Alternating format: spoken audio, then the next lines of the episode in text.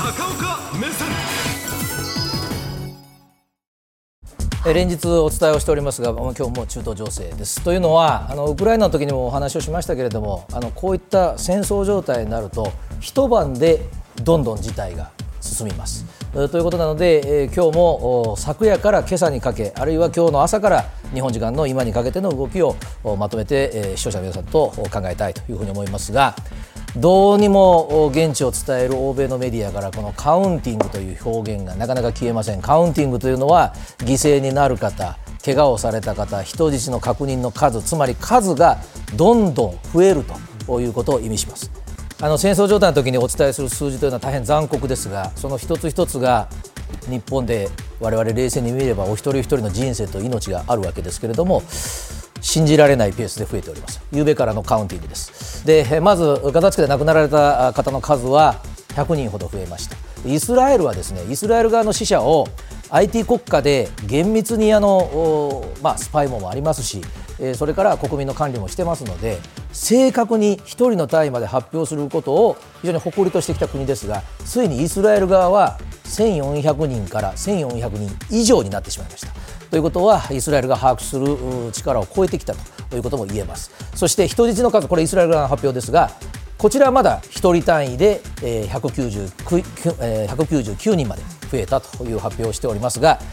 この数字ですがカウンティングは止まっておりません。まだまだ今夜から明日にかけても増えるだろうというふうに思われます。で現地からいくつかの新しい映像が入ってきてますのでその解釈。でこれが初めてハマス側が公開をしたイスラエル人の21歳の女性です。ご覧の方のために申し上げておきますと人質を連行する映像世界のメディアがモザイクをしておりましたがこれあの放送したですね、えー、アメリカのメディアがご家族からもうそのモザイクを外していただいてえこういう現実を放送してもらっていいという許可を得たという話を入手しておりますので我々もえモザイクを外しております。でえこの方は右手を大怪我を負われてハマスは3時間にわたって治療をしたというふうに宣言をしております。でこの映像ハマス側の意図で解説をいたします。はいこちらです。大変あの人質の方を手厚く扱っているように見えます。それは今だからです。というのは人質の安全を確保しているということは当然その見返りを要求しているわけですので、え、この映像がいつ撮影されたか分かりませんけれども今現在もご無事かどうかは嫌な言い方ですが分かりません。でもう一つはその手当てをしている映像を公開しています。ハマスは地下に張り巡らされたあそのガザメトロと言われているトンネルの中にですね、まあ、病院機能も維持している、まあ、ハマスなりの役所の機能も維持していると言われてますのであれだけの空爆を受けながら現在も自分たちは、まあ、ある種自治政府の形を保っていると。病人の治療もできるというアピールでもありますがこれは一般論です。世界でこういう時に人質を取っている側が人質の映像を公開するときは大体攻撃の手が迫っていて追い詰められている時にやはり、えー、この姿を見ていいのかという、まあ、一種の脅しをしているというのが普通の解釈になります。もう一つ見ていただきたい映像がございます。それはエジプトとの境界線です。唯一ガザ地区と他のイスラエル以外の国とつながっている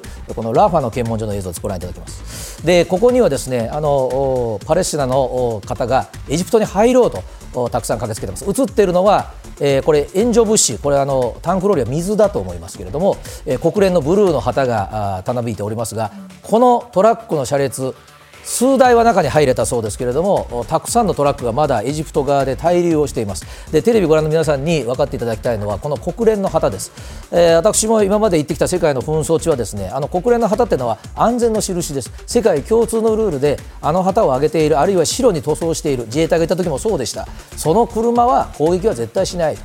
しかしながら現状イスラエルは国連だからといって安心だということを示しておりません。すでに国連の事務総長は20人を超える国連の職員が犠牲になっているということを言ってますので旗は気休めに過ぎないということが言えると思います。そしてもう一つがですね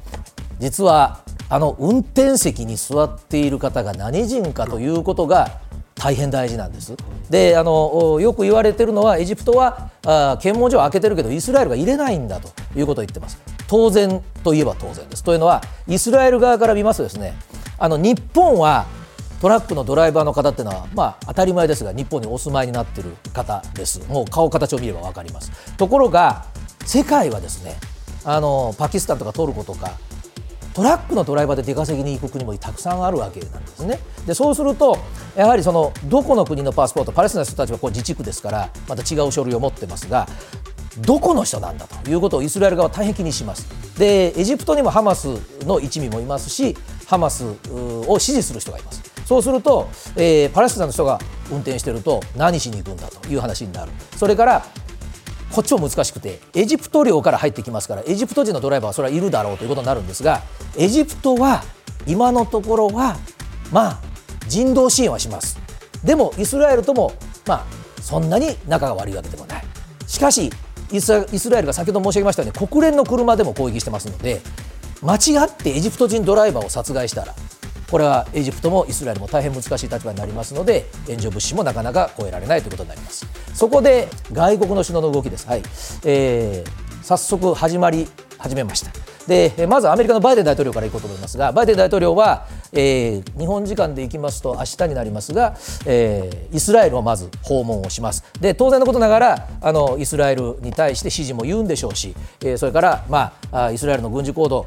多少はやむを得ないという報道もアメリカ出てますけれども、えー、自制を促すんだと思いますが問題は次に行く国なんです。同時にホワイトハウスが発表しています。イスラエルには実はもう半日ほどしかいません。でヨルダンに行きますでこのヨルダンに行くということが大変、えー、これから先を占うことになります。でヨルダンはえー、アブドラ国王という方が統治をされている国です。で、えー、大変日本とも友好的な国ですが3つの大事な要素を持っています。ここはアラブの国です。でアブドラ国王ですから王族アラブでは部族長というのは大変大事です。で王族の方が支配している国でしかもこのアブドラ国王はイギリスで軍の訓練を受けたと言われている方で欧米とも大変あの話ができる方です。ですから、えー、ヨルダンというところはある種中立の場所、まあ、ジュネーブみたいなもんでしょうかね、えー、を今回は提供する。でそこにアメリカ大統領そして通常はアメリカの大統領とはなかなか合わないだろうと思われるパレスチナ側のアッバスさんという代表者が来ます。でアッバスさんは今回のガザではありませんけれどもパレスチナを代表する方です。そして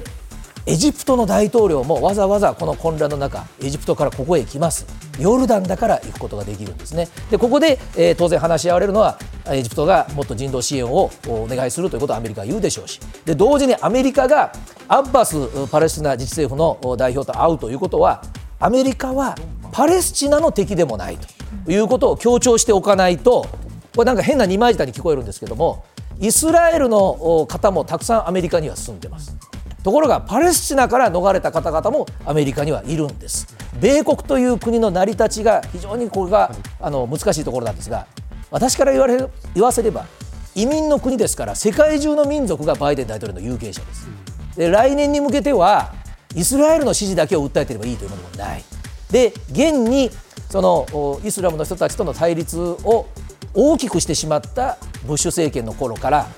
テロとの戦いということで大変国が苦しめられた。だからやはりあのイスラエルにも行って連帯も示すけれどもパレスチナとも会っておきたいというところにアメリカ大統領の苦悩が分かります、はい、もう一つ話をややこしくしているのがやはりまだ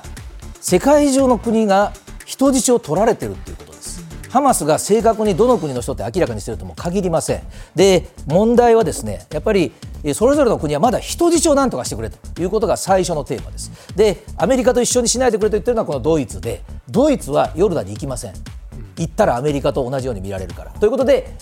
シシ大統領がお戻りになるのを待ってエジプトにこの次行くという話。そして我が国です。我が国の場合は今日最新の話が入りました。はいどうぞ、えー、西村経済産業大臣が経産省ですから日本企業の動向を報告を受けてます。で進出している日本企業87社もあるんですがここの駐在の皆さんは皆さん退避が完了しました。ところがこれあの官房長官も非常にあの会見で、苦しそうに発言をされてるんですがガザ地区の中に日本人いるんです。でこの方々はあ今も残って、えー、その難民の方を助けている国連機関の方々です。でもう脱出したいという連絡が来てるそうです。で連絡は日本政府とは電話できますがこの電話もどんどん充電ができてるのかできてないのか。電気もガスも水もないわけですから。そうすると安否確認の電話すらその人たちの安全を奪うという可能性もあるわけで、えー、日本政府としてはこの方々を今後どうするのかということは全く消えておりません。問題は残ってます。そしてじゃあどの国が説得をするのかです。双方。でアメリカはですねさっきに戻していただくとアメリカがイスラエルを説得するということはもうはっきりしました、えー、いうことを聞かせるのもアメリカしかないでしょう。問題はハマス側です。でハマス側はですねイランが後ろ盾にいるとは言いながらイランはここにも参加をしません。国境を接しているわけでもありません。イランがあイスラエルを捨ておかないというんだったらもうミサイルを撃ってくるしかないわけです。でそうなったら戦いはもう限度がなくなります。で今後のニュースでご注目いただきたいのはイスラエルはもういつでも攻撃ができると言ってますがアメリカ大統領や各国の首脳がいる間はやはり時間を延ばしてくると思います。えー、来てる国の首脳のメンツを潰しますから。そうすると48時間以内に攻撃が始まるとか72時間以内に攻撃が始まるとかウクライナの時もこの言い方をよく攻める側はしました。これは大変戦争の現実です。今の戦争はですね兵器はみんなバッテリーを使いますので充電の時間ですね、えー、で、えー、準備ができてると言ったってあの兵士のやる気もそうなんですけども一旦外交交渉でそがれるとその次にまた全力まで持っていくのに48時間72時間かかるんです。充電は電気だけではなくて戦う気力の充電も意味します。そんなものは充電してもらわなくていいと私は申し上げたいですが。